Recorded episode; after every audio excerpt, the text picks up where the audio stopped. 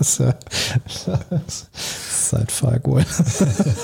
Gib mir dein Glas. Das ist ja. Ah, ja. Wenn man gute Gespräche führt und sich in diesen Gesprächen verliert, ohne sich zu verlieren und sich vielmehr darin findet. Cheers. Dann heißt dieses Format ausgesprochen, ausgetrunken. Heute mit Patrick Cruel, dem Mindleader Coach und dem Drunken Coach. Ausgesprochen ausgetrunken. Der Podcast für souveränes Auftreten mit dem Rampen-V. und das bin ich. Mein Name ist Dr. Thomas Akokulis und ich bin der Rampen-V und heute zu Gast Patrick Cruel, der Mindleader Coach, der sowohl Spitzensportlern als auch High-Performern Performern auf dem Börsenparkett hilft beste Leistung zu liefern. Und das ist total spannend. Manchmal finden Gespräche in den Pausen zwischen zwei Podcast-Folgen statt und diese Gespräche sind so deep, dass dann schon mal ein Fläschchen drauf geht. Trotzdem haben wir noch was vom zweiten Wein und das ist gut so. Was das ist, erfährst du gleich. Davor trinken wir dieses zimmerwarme Getränk und sprechen über dich. Schön, dass du da bist. Dankeschön für die Einladung. Mind Leader Coach, ein Mensch, der anderen hilft, Exzellenz zu erreichen und für sich die bestmögliche Leistung abzurufen. Und das heißt nicht immer Erwartungen von außen zu erfüllen. Das heißt auch manchmal über die eigenen Grenzen hinausgehen und sich selbst übertreffen, weil im Endeffekt, so haben wir es in der letzten Folge gesagt, der einzige Mensch, an dem du dich messen kannst, ist dein gestriges Ich. Absolut. Und die meisten Menschen sagen eben halt, dass sie nur ihren Job machen. Was bedeutet denn Job? In Amerika sagt man ganz gerne mal just over broke. Das heißt, du machst nur das, was wirklich gefordert wird und das war's. Aber wie wäre es, wenn du deinen Job einfach mal komplett neu definierst? Was bedeutet denn, wenn du deinen Job machst? Was ist denn die Definition deines Jobs? Dass ich mit den Menschen gemeinsam wirke für die Zukunft, für die Ziele, die sie eben halt erreichen wollen und da wirklich ein klares Ziel hintersetzen. Okay. Und Zieldefinition ist jetzt ein Klassiker im Coaching. Das ist etwas, das macht man in jedem Coaching-Prozess zu Anfang mit dem Klienten gemeinsam. Das Ziel zu entwickeln, was er hat und gleichzeitig zu überprüfen, ist das realistisch. Da gibt es die sogenannten SMART-Kriterien, um zu gucken, ist das überhaupt machbar oder ist das eine Vision, die Unterscheidung zwischen Vision und Ziel, also zwischen einer Idee und dem, was wirklich machbar ist, die Brücke zu bauen und dann zu gucken, wie können wir zu diesem realistischen Ziel kommen. Coaching, Kerngeschäft würde ich jetzt mal sagen. Mich interessiert das, was danach kommt, weil du hast zwei Zielgruppen, die sicherlich Parallelen haben. Darüber haben wir in der letzten Episode auch gesprochen. Und gleichzeitig gibt es ja auch Unterschiede. Und das ist jetzt das Spannende. Wie unterscheiden sich denn die Spitzensportler von den High-Performern aus der Wirtschaft? Das ist natürlich eine gute Ebene. Beide, würde ich sagen, wissen, wo sie hinwollen. Beide denken, dass sie wissen, wer sie sind. Beide sind auf einem trügerischen Weg, denn sie kennen nicht die ganzen Potenziale und Möglichkeiten, die sie wirklich in sich tragen. Ich sage beidem auf jeden Fall auch, dass alles, was kommt, bei ihnen innen drin beginnt. Alles beginnt mit einem selbst, nicht im Außen. Das heißt, wenn eine Beleidigung kommt oder eine Beförderung bekommt, was auch immer kommt, die Reaktion kommt ja aus dir heraus. Letztendlich gibt es da nicht große Unterschiede zwischen beiden Bereichen, sondern es gibt mehr Parallelen. Und das ist auch bewusst so ausgesucht von meiner Seite aus, denn sie sind sehr zielstrebig, haben aber auch ähnliche Tücken. Und da setze ich natürlich an. Spannend und führt mich zu der Frage, du kommst ja aus beiden Bereichen ein Stück weit. Mhm. Du hast beide Bereiche kennengelernt. Wo erfährst du heute im Coaching die Grenzen, die du selber damals auch im jeweiligen Job kennengelernt hast? Also im Finanzsektor habe ich selber mal auch getradet, für mich selber zwei Jahre lang, wo ich erfahren musste, okay, das ist Überheblichkeit. Ich habe mich komplett übernommen, habe mehrere tausend Euro Minus gemacht und musste dann erstmal feststellen, nein, der Markt ist nicht böse, der ist nicht gegen mich, sondern ich darf erstmal hinschauen, was waren die Faktoren, was, waren, was war das Umfeld, was war da überhaupt passiert. Das heißt, ich muss in eine Analyse gehen. Was die meisten aber tun, ist, weil die Warnung ja vorher ausgesprochen wird, ist mit erheblichen Risiken verbunden. Ja gut, der Markt ist nicht gut und nicht realistisch oder für mich, sondern gegen mich. Das ist ja eine Bewertung. Und Bewertung kann in vielen Fällen zu Irrtümern führen. Das haben wir vorhin auch schon als Thema gehabt. In dem Moment, wo ich anerkenne, was ist und sage, naja, der Markt ist, wie er ist, folgt gewissen Gesetzmäßigkeiten und gewissen Dingen, die vielleicht antizipierbar sind und gleichzeitig nicht 100% planbar. In dem Moment habe ich ja schon für mich eine Handlungsanweisung, nämlich einerseits Geduld, andererseits Flexibilität, wenn sie notwendig ist an sich simple Geschichte, oder? An sich schon. Die meisten Menschen verlieren sich halt in den Emotionen, die sie halt ausleben, beziehungsweise sich verlieren. Die Kunst ist halt eben halt wie ein Hedgefondsmanager zu reagieren. Das heißt, äh, wenn etwas Unerwartetes passiert, zu sagen, okay, es ist wie es ist, ich weiß nicht, warum es so gewesen ist, aber ich setze mich jetzt an die Analyse und schau mal, was die Kriterien sind, warum das dazu gekommen ist und verfall nicht in Panik. Wenn die meisten Menschen in Panik verfallen, tu es nicht. Es ist okay, wenn man mal wütend wird oder sauer wird oder frustriert oder verwirrt ist, aber man sollte sich definitiv niemals in der Emotion verlieren.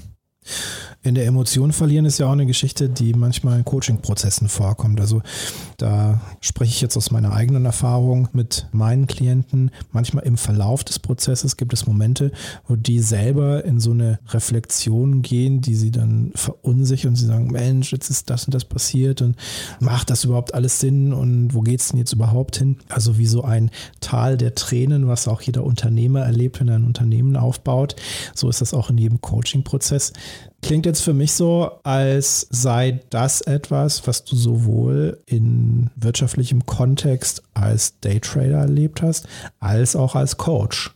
Hilft dir das denn, dass du das, was du in diesem einen Job erlebt hast, auch ineinander besetzen kannst? Absolut. Also ich würde erstmal ja, salopp sagen, alles hilft. Egal was kommt, alles hilft, alles hat seine Daseinsberechtigung und man kann halt schauen, inwiefern ist da das Geschenk drin zu finden. Gibt es irgendwas, was nicht hilft? Destruktives Denken. Und wie oft machst du das so? Das destruktive Denken. Wenn ich meine eigenen Aufgaben nicht erfülle, kann es mal passieren, dass ich denke, ah, ich habe nicht so genug abgeliefert für mich, nicht für andere Personen, sondern für mich.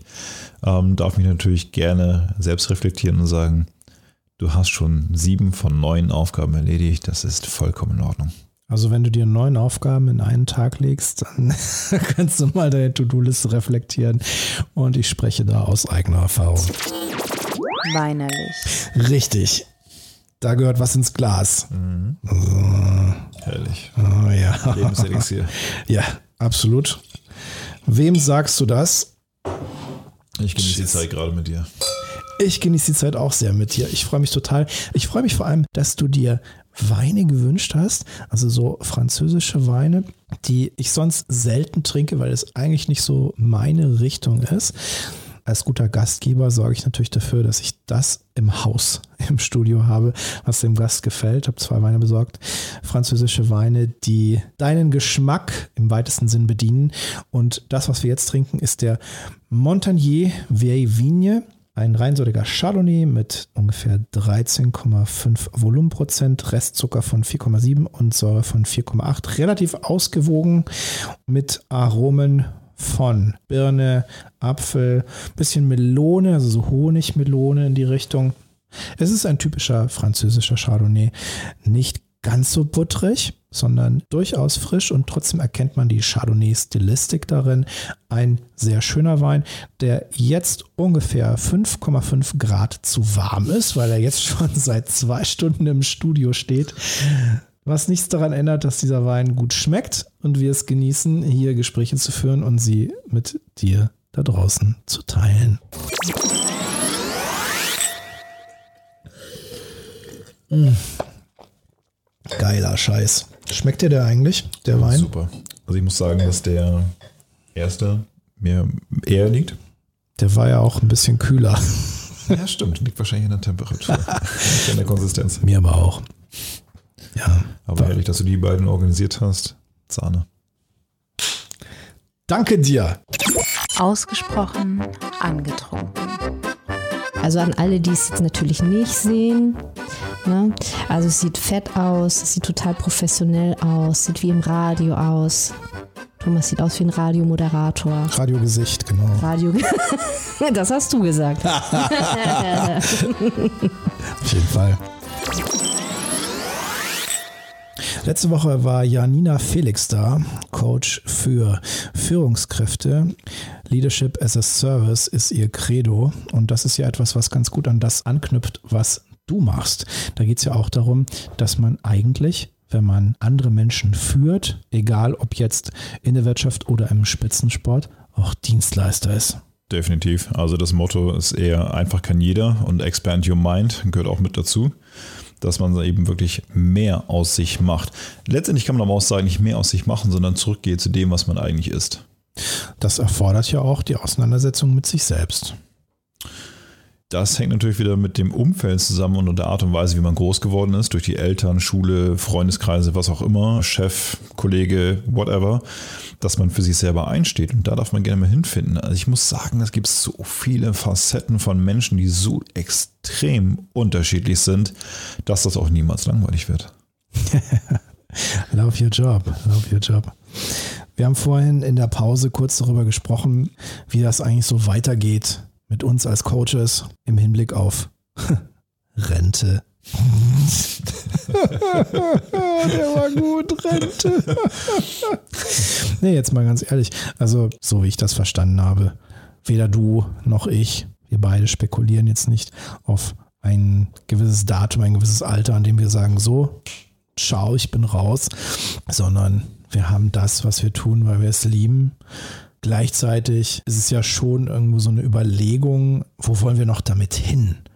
Und das weniger im Hinblick auf finanzielles, vielleicht auch, aber weniger im Hinblick auf Rente, sondern mehr auf Zielsetzung, aber vor allem auch darüber hinaus. Was ist das, was du mit dem, was du tust, noch erreichen willst?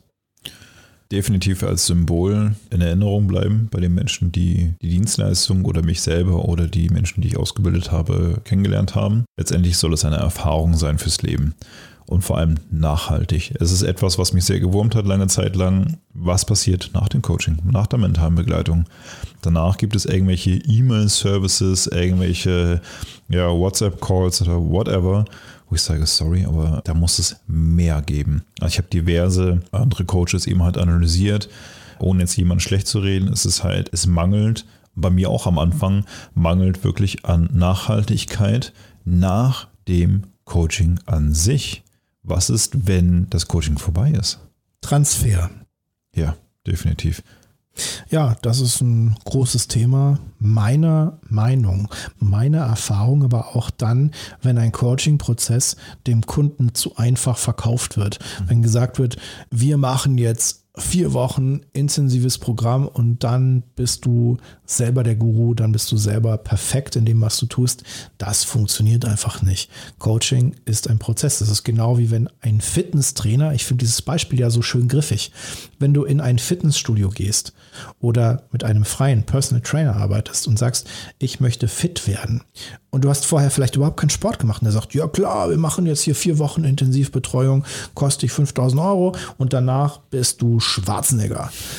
Das ist einfach nicht realistisch. Das funktioniert nicht, sondern es kommt darauf an, dass du weiter durchziehst und es kommt darauf an, dass du immer wieder die Kontrolle hast durch den Experten, der dir hilft und der dir sagt, an der und der Stelle kannst du nachbessern. An der und der Stelle ist das noch nicht rund da ist es noch nicht perfekt und da kannst du dich weiterentwickeln. Mhm. Und dieser Transfer ist etwas, was einfach im Verkaufsprozess, in der realistischen Darstellung eines Coaching-Prozesses von vielen einfach nicht berücksichtigt wird. Absolut. Was bringt es, wenn ich meinen Klienten sage, was sie hören wollen? Verkauf. Richtig. Es ist, ich sage ganz gerne mal, die komatöse breite Masse, die das bekommen, was sie brauchen. Nämlich das nennt sich dann Unterhaltung oder beziehungsweise, da gibt es ja einen Fachbegriff, also nicht Fachbegriff, aber es ist dann ja Edu Edutainment. Genau, Edutainment, wo wirklich diese Unterhaltung 90 Prozent beinhaltet. Die Leute sind so Neudeutsch excited, dass sie dann wirklich happy nach Hause gehen, nach dem Motto, ich bin die Eule, ich bin der Haifisch oder wer auch immer, und dann nach Hause gehen und denken sich dann, wow, das war der Knaller. Jetzt ohne die Person anzugreifen, aber das war der Knaller. Und danach passiert was? Die gähnende Leere, das schwarze Loch zeigt sich und denkt sich Anziehungskraft. Der Punkt ist, Edutainment finde ich persönlich geil. Das, was wir hier machen, ist Edutainment. Das ist aber kein Coaching-Prozess. Genau. Sondern wir geben Impulse, wir geben Anregungen und jemand, der sagt, ey, geil, da will ich mehr von, der hat die Möglichkeit, dich zu kontaktieren, mich zu kontaktieren und zu sagen, ganz ehrlich, was ihr gemacht habt, geile Nummer, ich finde mich ein Stück wieder und ich möchte jetzt mehr davon. Ich will jetzt das volle Programm. Kein Problem. Das ist ein völliger Unterschied zu diesen Impulsen, die wir hier setzen. Ja, definitiv. Darauf kommt es im Endeffekt an. Das ist der Unterschied. Die Nachhaltigkeit ist extrem wichtig. Das heißt, viele Menschen fragen auch zum Beispiel, Pat, wie sieht denn dein System aus, deine Struktur? Sag ich, kann ich dir leider nicht sagen, weil es kommt immer individuell auf das Hindernis an, nicht das Problem. Ich sage mal ganz gerne das Pro, kennen wir? Pro, für. Was ist denn Blem? Was ist Blem? Nicht cool. ich bin so ein kleiner Wortfetischist. Wenn jemand sagt, ich habe mich entwickelt, sage ich, klasse, aber irgendwie auch schade. Warum? Naja, um sich zu entwickeln, muss man sich vorher verwickelt haben.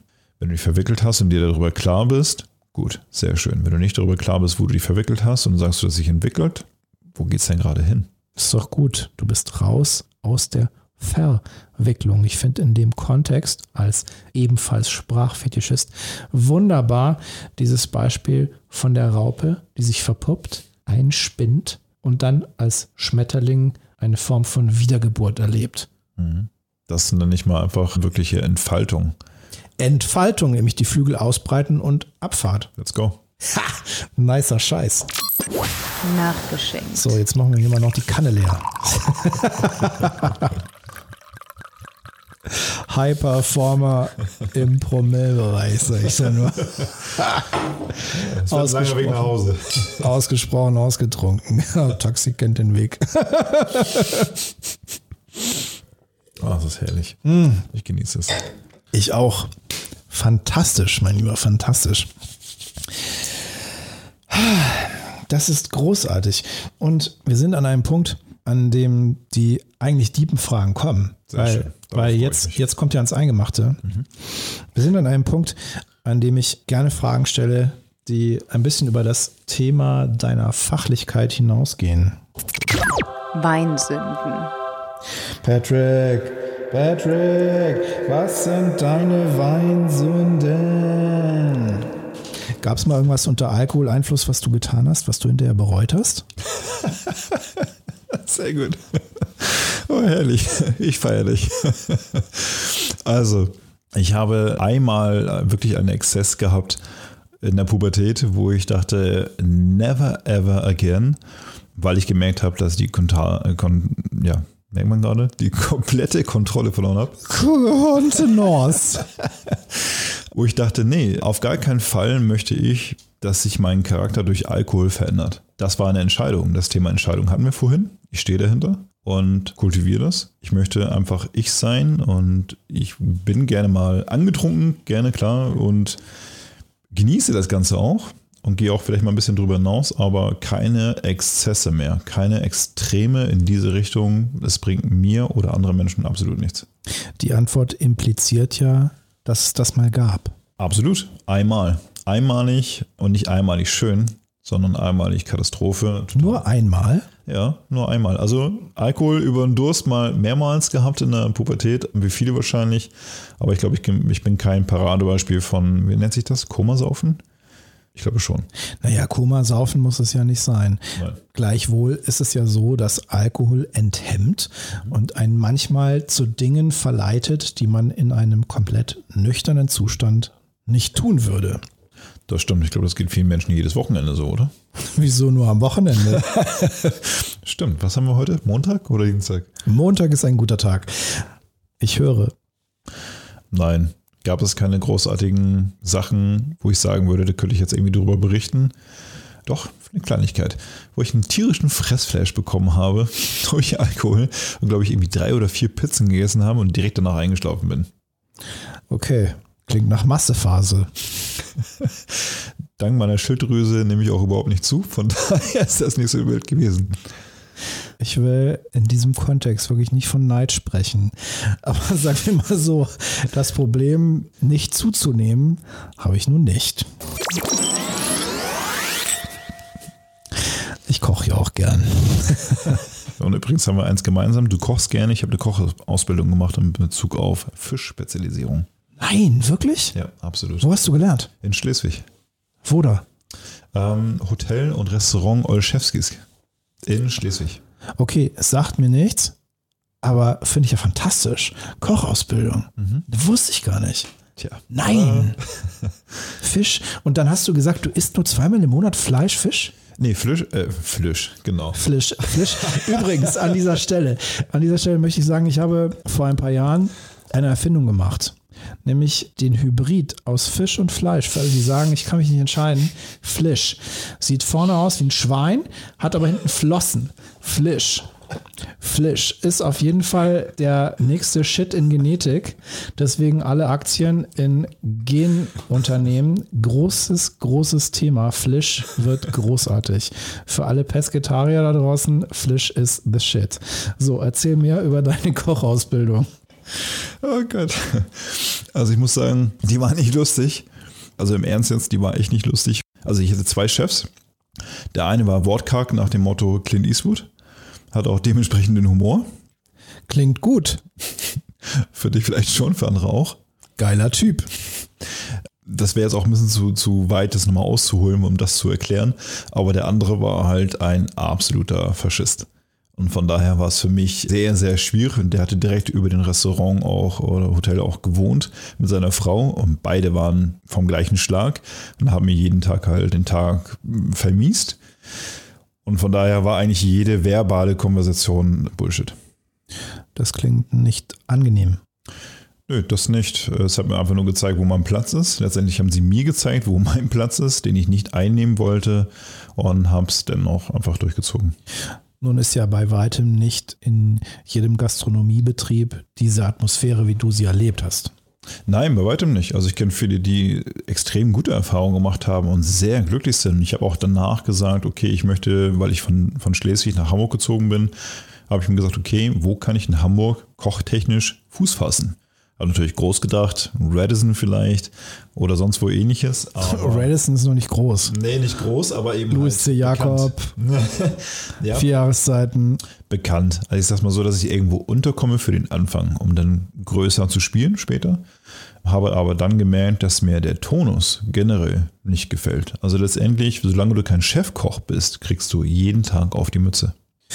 Ja, gut, Gastronomie ist ein ziemlich rustikales Feld. Also da kannst du auch Offizierslaufbahn machen, das nimmt sich nicht viel. Wobei du ja im Leistungssport wahrscheinlich auch nicht viel anderes erlebt hast, oder?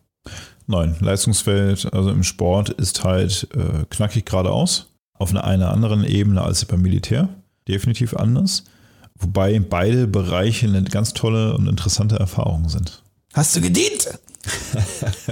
Ich muss sagen, tatsächlich am Anfang, ich wollte definitiv zum Militär. Unbedingt. Und Im Nachhinein muss ich sagen, gut, dass sie mich nicht angenommen haben. Also Tauglichkeit war Sahne bei mir.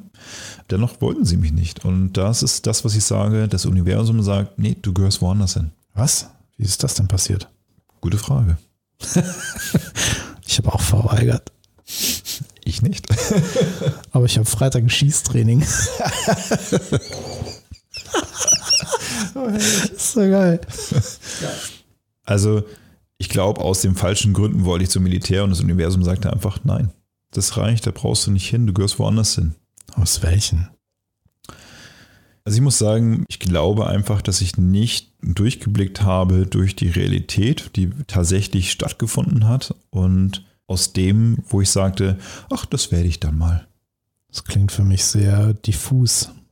Ja, weil ich auch nicht das Umfeld hatte. Also ich gebe jetzt niemandem irgendeine Schuld. Ähm, dennoch hatte ich kein Umfeld, um zu sagen, okay, das ist die klare Linie, da will ich hin, das bin ich. Ich wusste noch nicht mehr, wer ich bin. Ich wusste nicht, wie die Welt an sich zusammengesetzt ist, wirtschaftlich oder wie auch immer. Okay, ich fasse mal zusammen. Du wolltest zum Militär, wurde nix. Du wolltest Koch werden, wurde auch nicht so richtig was. Du wolltest Spitzensport machen, hast du gemacht eine Zeit lang, wurde dann im Endeffekt auch nichts. Jetzt bist du Coach. Richtig. Ziemlich bunt. Ziemlich bunt, weil ich, vor, bevor ich Coach wurde, Online-Marketing gemacht habe für Telefonica und Ikea. Und dann warst du ja auch noch auf dem Börsenparkett unterwegs. Das war nebenbei, als ich äh, Vater wurde, weil ich dachte mir, okay, hey, du musst noch irgendwie Finanzpolster irgendwie zusammenschustern. Also letztendlich kann man rauslesen, irgendwie. Das ist so die Headline. Irgendwie. Und das ist, das resultiert eben halt daraus, wenn man nicht weiß, wer man ist und wo man hin will, beziehungsweise nicht das Umfeld hat, was man theoretisch bräuchte. Die perfekte Überleitung zur vorletzten Frage. Eine Frage, die du vorhin selber schon eingeläutet hast, die du selber gerne stellst. Wer bist du? Letztendlich kann ich sogar den Paradebeispiel von dem Klienten selber nehmen. Ich bin tatsächlich alle Möglichkeiten und Potenziale, die in mir schlummern und nutze diese tagtäglich, soweit es mir möglich ist. Das klingt aber auswendig gelernt. Ja, weil ich es immer wieder als Beispiel gebracht habe für andere Klienten, wenn sie nicht wussten, was sie sagen sollten oder letztendlich das Coaching beendet worden ist, die mentale Begleitung als Beispiel. Und es geht natürlich tiefer, aber da würde ich jetzt wahrscheinlich eher philosophisch ausholen und es würde wahrscheinlich nochmal zwei Stunden dauern. Hau rein. also, es ist eine Mischung aus Traurigkeit von Verlust, zeitlichen Verlust im Sinne von ähm, in der Pubertät nicht zu wissen, wie die Welt funktioniert, wer ich wirklich bin. Keiner hat mich darauf hingewiesen, welche Potenziale tatsächlich da schlummern. Wir entfernen uns in der Kindheit Richtung Pubertät und extrem im Erwachsenenalter von uns selbst. Also wir distanzieren uns von uns selbst und suchen im Außen immer irgendwas, was Richtung Erfolg geht, ohne selbst definieren zu können, was Erfolg für uns individuell bedeutet. Und das hat mich sehr, sehr traurig gemacht, also nicht depressiv, aber sehr traurig gemacht und habe mich in ein Loch verfrachtet, weil in der Zeitpunkt oder in dem Zeitpunkt zwei Freunde Suizid begangen haben. Wo ich dachte, das kann nicht wahr sein. Der eine ist gestorben, weil, oder die eine ist gestorben, weil sie gehänselt worden ist, ist vom Dach gesprungen die andere Person ist, oder ein Freund von mir ist gestorben bei einer Kissenschlacht. Wie hieß das nochmal? Beim, eine Ader im Kopf ist geplatzt und die Freundin, weil sie dachte, er macht einen Spaß und stellt sich tot, hat weiter darauf eingeschlagen. Das hat dazu geführt, dass er. Aneurysma. Danke. Und ich denke mir, wow, er war 26, sie 19. Es kann nicht sein, dass das Umfeld, was uns immer zeigt, Leistung, Leistung, Leistung, Leistung, du musst der und die Beste sein, dazu bringt, unzufrieden zu sein mit uns selbst, weil die Seele letztendlich spricht mit uns permanent, sowie auch der Körper. Permanent reden die mit uns. Und die Frage ist immer halt, hören wir darauf? Folgen wir dem? Ja oder nein? Oder folgen wir den Idealen der Außenwelt? Ich muss einen Porsche haben, ich muss eine Villa haben, ich muss eine Frau haben, ich muss einen Hund haben, ich muss so und so viele Tage im Urlaub haben. Das ist es nicht. Wenn man Menschen am Ende des Lebens fragt, was hast du am meisten bereut, ist es nicht, oh, ich hätte den Porsche am liebsten gekauft. Das ist nämlich dann immer die Antwort, ich hätte am liebsten dieser Frau, diesem Mann, diesem Kind am liebsten das und das noch gesagt. Ich habe es nicht geschafft und du siehst Tränen. Auch wenn Gary Vaynerchuk der Vorreiter dafür ist, würde ich jedem empfehlen zu sagen, geh mal in ein Altersheim und stell die Frage, was hast du am meisten bereut? Du gehst raus und bist nur noch nachdenklich. Je nachdem, wie dein mentales Verhalten ist oder eine Aufstellung ist, gehst du entweder deprimiert raus oder eben halt höchst motiviert, um zu sagen, das wird mir nicht in dieser Form passieren, sondern ich werde dafür sorgen, dass ich rausgehe und sage, ich werde alles Mögliche geben, meine Ziele zu erreichen und selber glücklich und gesund zu sein. Danke für die Überleitung zur letzten Frage. Wir blicken in die Zukunft. 50 Jahre in 50 Jahren steht jemand an deinem Grab und hält eine Rede über Patrick Cruel. Was sagt er? Ein Mensch, der immer ausdauernd war. Immer mit Herzen voll bei der Sache, mit vollem Herzen. Überwiegend, nicht durchgehend, aber glücklich mit Fröhlichkeit im Herzen, höchst motiviert, mit seinen eigenen schweren Paketen unterwegs, die er niemand aufgelastet hat und dennoch nicht versteckt hat. Hat immer versucht, das Beste zu geben, symbolisch, sowie als Vater, als Mann, als Feuerwehrmann, als Polizist oder was auch immer, dazustehen und zu sagen, ich krieg vom Leben vielleicht immer wieder eins auf die Mütze, aber es geht darum, immer wieder aufzustehen, mehr als dass man auf die Mütze bekommen hat. Genau, das wünsche ich dir. Das war ausgesprochen ausgetrunken mit Patrick Cruel, Mindleader Coach.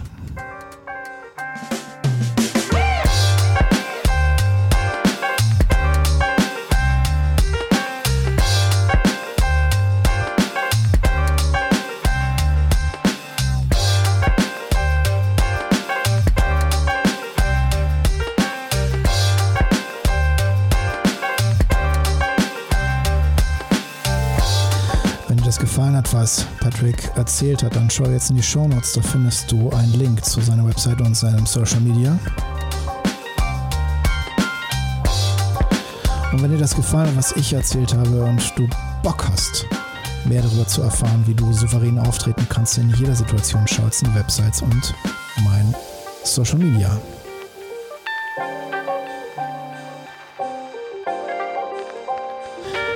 Und jetzt brauche ich deine Hilfe. Wenn dir das wirklich, wirklich, wirklich gut gefallen hat, dann like, teile, schrei es in die Welt hinaus!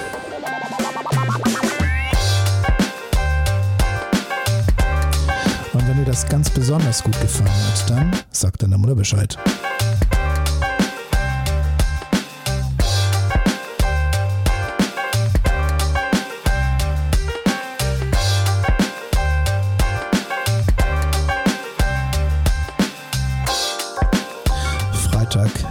Rückblickfolge und Samstag ein bisschen was auf Video auf YouTube. Und bis dahin, wenn dein Glas leer ist, dann Double Check. Gieß dir ein, gönn dir ein und Kruste ein.